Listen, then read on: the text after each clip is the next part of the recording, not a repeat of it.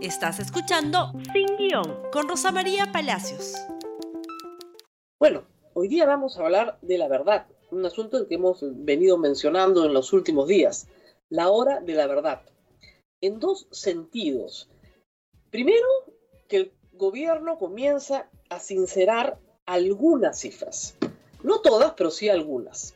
Ayer el presidente de la República por fin nos dijo dónde estaban las camas con respiración asistida y quedó en evidencia que estamos muy cerca de la otra hora de la verdad, es decir, aquel momento en el cual no exista la posibilidad en el Perú de atender a pacientes que necesitan respiración mecánica porque ya no hay más respiradores.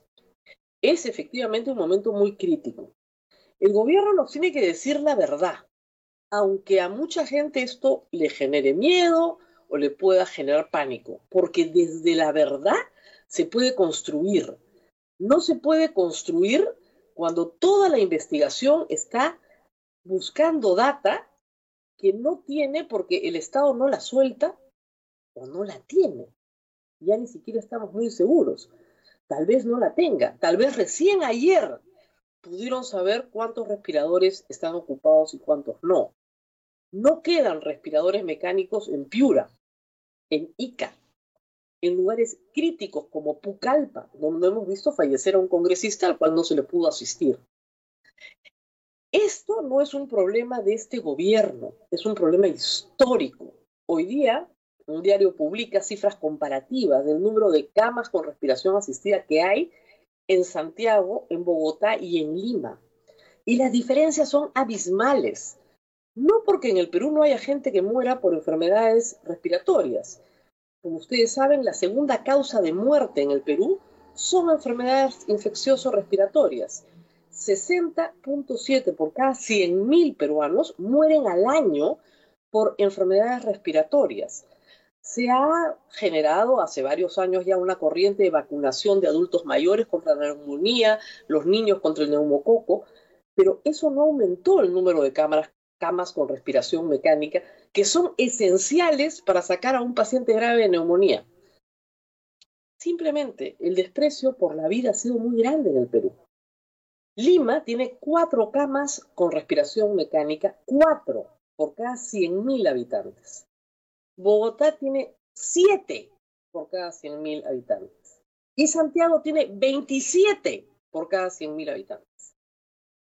Las mismas enfermedades, la misma región. Y sin embargo acá ha habido una combinación letal, letal porque está matando, de mala gestión y corrupción. Para aquellos que creen que la corrupción no cuesta vidas, bueno, ahora tienen un buen ejemplo de qué es lo que pasó en el Perú. Tenemos elefantes blancos, hospitales construidos por todo el Perú, mal hechos, mal equipados, con equipamiento que jamás se sacó de las cajas, que nunca se usó y que no sirvió. Equipos de ventilación mecánica que no sirven, que le han vendido a ATE en esta misma pandemia, en esta mismísima pandemia, a los ojos del mundo entero. Entonces, no es culpa del gobierno del señor Vizcarra lo que está pasando. No tendría que tener ninguna objeción en contarnos la verdad. La verdad es que los pacientes, que son la minoría de los que se contagian, que necesitan respiración mecánica, probablemente en una semana no la van a tener. Porque el paciente que necesita respiración mecánica no se queda 24 horas o dos días o tres días. Se puede quedar semanas en respiración mecánica. El padre Núñez, que gracias a Dios se salvó, ha estado cuatro semanas con un ventilador artificial. Y le lograron salvar la vida porque fue el primero que entró. Pero los últimos que entren, no se les va a poder salvar la vida porque no hay cómo. Eso se tiene que explicar a la gente y se tiene que explicar con lujo de detalles. Si hoy hay un paciente que necesita respiración mecánica en Piura, no puede. En Ica no puede. En Pucallpa no puede. De Tumbes no sabemos porque no han mandado la información. Eso es lo increíble, ni siquiera, ni siquiera hay una capacidad de gestionar la información completa. El número de casos reportados combina dos sistemas de muestreo. hay que hacerlos, están. Pero sabemos que la prueba rápida, ¿no es cierto?, no es determinante porque descarta como negativos muchos que sí son positivos. Los casos son muchísimos más, pero muchísimos más de los que han sido detectados, porque solamente así se explica la cifra de mortalidad. Tenemos mucho más muertos que Chile. Empezamos al mismo tiempo. ¿Por qué? Porque Chile tiene un mejor sistema de salud. Porque Chile tiene más camas a nivel nacional que las de Perú. Cuatro veces más que las de Perú. Ha llegado la hora de verdad también por una razón económica. Una encuesta de Ipsos publicada hoy señala que el 42% de los peruanos no tiene ingresos.